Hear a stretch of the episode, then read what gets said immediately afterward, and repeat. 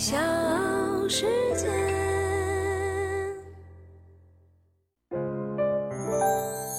大咖故事，故事舅舅，越说越有。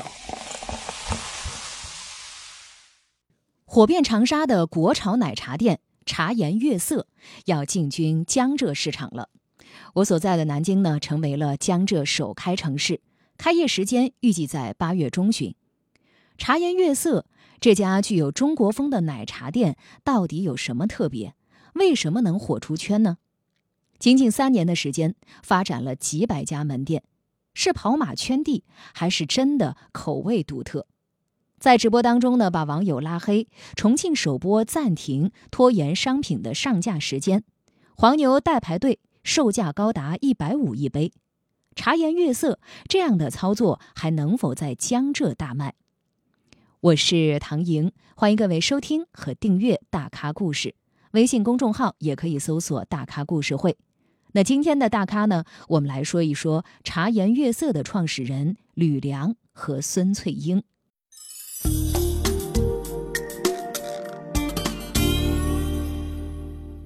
茶颜悦色的创始人是一对夫妻，吕梁和孙翠英。吕梁呢是广告人出身，孙翠英原来是一位美容师。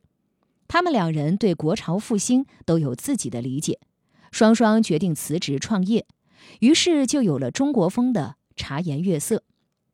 在茶颜悦色，国潮元素贯穿始终，比如 logo 两缕刘海、两股发髻。低眉侧脸的古风美女形象，原型呢是来自于《西厢记》里的崔莺莺，但是也有不少人说这个形象很像老板娘孙翠英。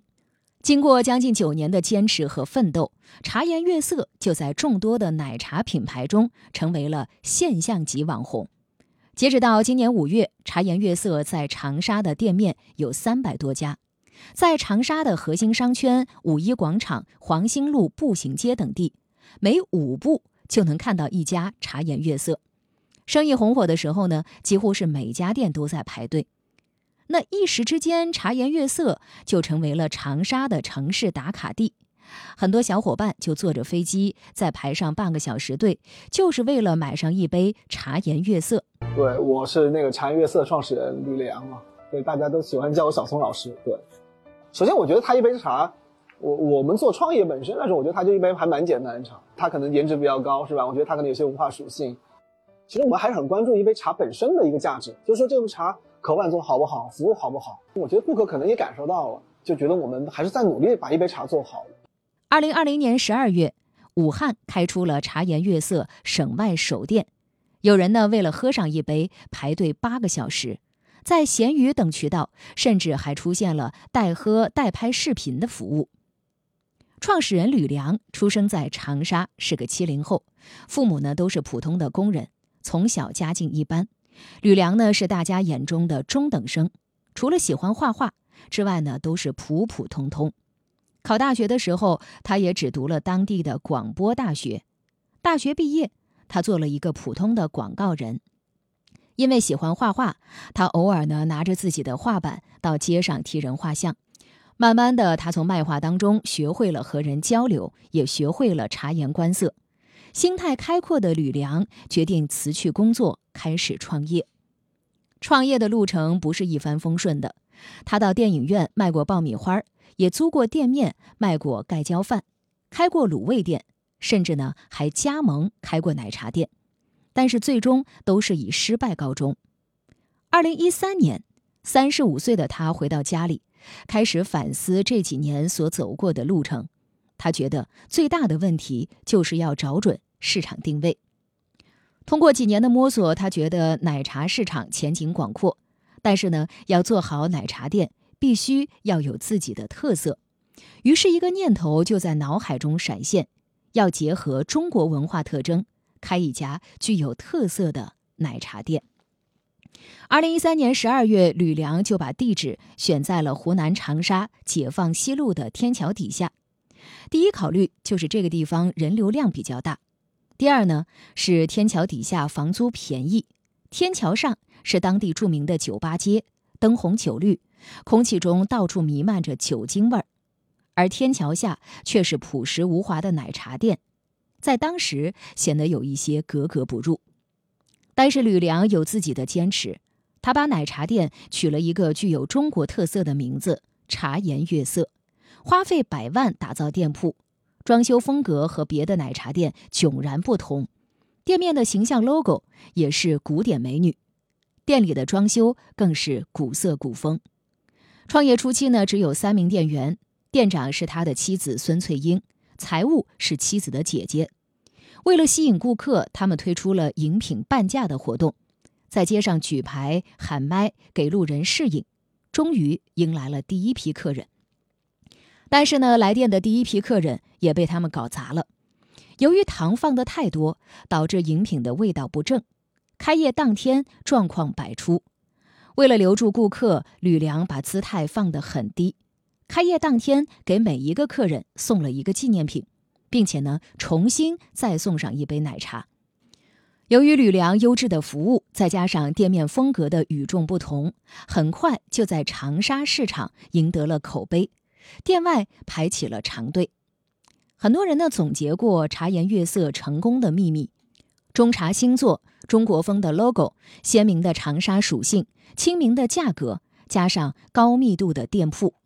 除此之外呢，选择了一个好赛道也是重要的原因。在消费升级的背景之下，新式茶饮近五年在国内呈现快速增长的趋势，大量的资本涌入。新式茶饮的新，除了口味的创新，更在于限制茶饮自带社交属性。同时呢，产品普遍颜值高，能够满足互联网时代体验加社交等个性化消费需求。社交属性呢，也给品牌带来了很多的流量。比方说，一个年轻人千辛万苦排队买到了一杯茶颜悦色的奶茶，然后呢，拍照发了个朋友圈。这不仅仅是一次销售，更是一次传播的完成。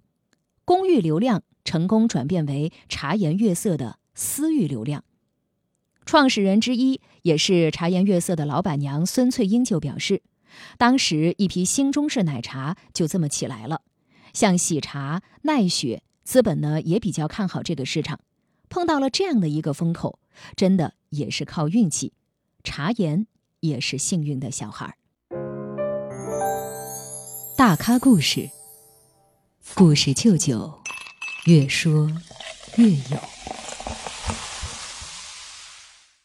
这里是大咖故事，我是唐莹。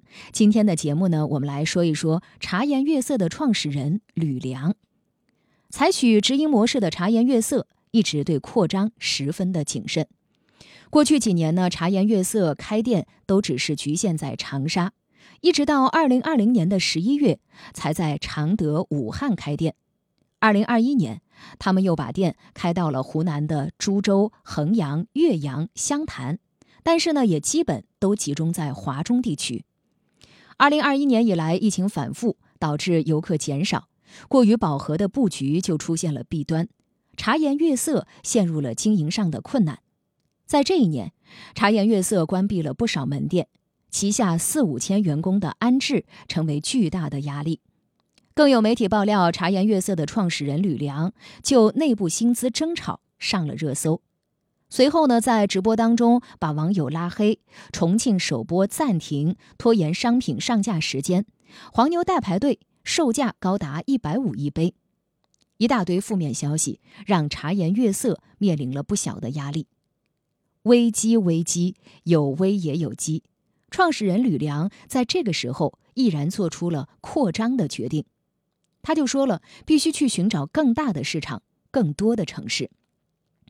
拿下了武汉之后呢，茶颜悦色选择了距离长沙六百四十多公里外的重庆。有一个重要的考量就是重庆和长沙饮食习惯相近，吃个辣的，喝口冰的，比较容易接受茶颜悦色。城市性格呢也和长沙相似，有烟火气，充满了活力。虽然确定了重庆，茶颜悦色仍然很谨慎。茶颜悦色派出了十几人的团队。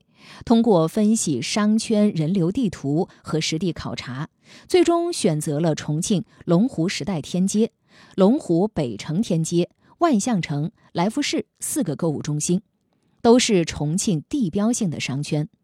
除了选址，茶颜悦色进军重庆，在包装上还加入了一些重庆元素，还有一些周边的文创产品，比方说纸杯、明信片都会采用重庆的风景。那我不知道八月份进入南京会不会也有同样的操作。作为创始成员，这些年孙翠英在茶颜悦色不同的发展阶段，其实呢都有不同程度的危机感。比如开到一百家店的时候，前期运营跑得非常快，后端管理没有跟上，规模效应出不来。比如对于网红来得快，可能去的也很快的担忧。而最大的危机感呢，则是近两年疫情的影响，这么多的员工，万一茶颜没有做好，没有了怎么弄？有没有很惶恐？不是我们预料之中的。当然你有，肯定还是很开心嘛。我觉得十年是一个坎，你发现你要走出长沙的话，就好像有点背叛的感觉。一是来说对自己能力可能就一直都不太自信吧，还有一个就是觉得出去以后可能也是个死。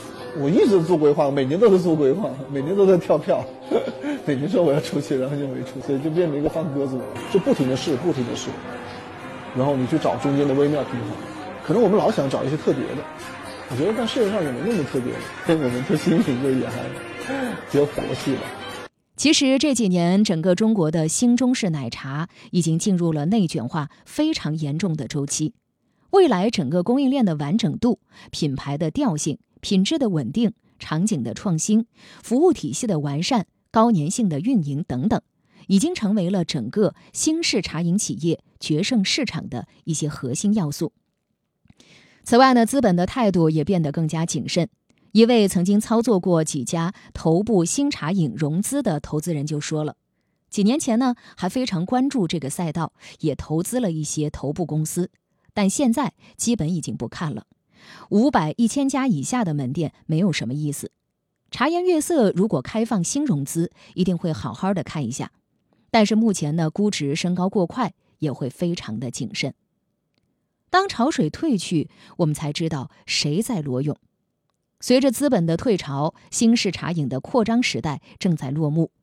曾经尝尽扩张甜头的茶颜悦色，到了江浙，能否平复这里的水土、这里的人？和奶茶竞争最为激烈的江浙市场，又将产生怎样的一场混战？疫情反复、行业洗牌的大背景之下，茶颜悦色走出长沙的这条路。究竟能走多远？作为消费者，你到底会不会去排八个小时的队，花上一百多块买上一杯奶茶呢？我们拭目以待。小时。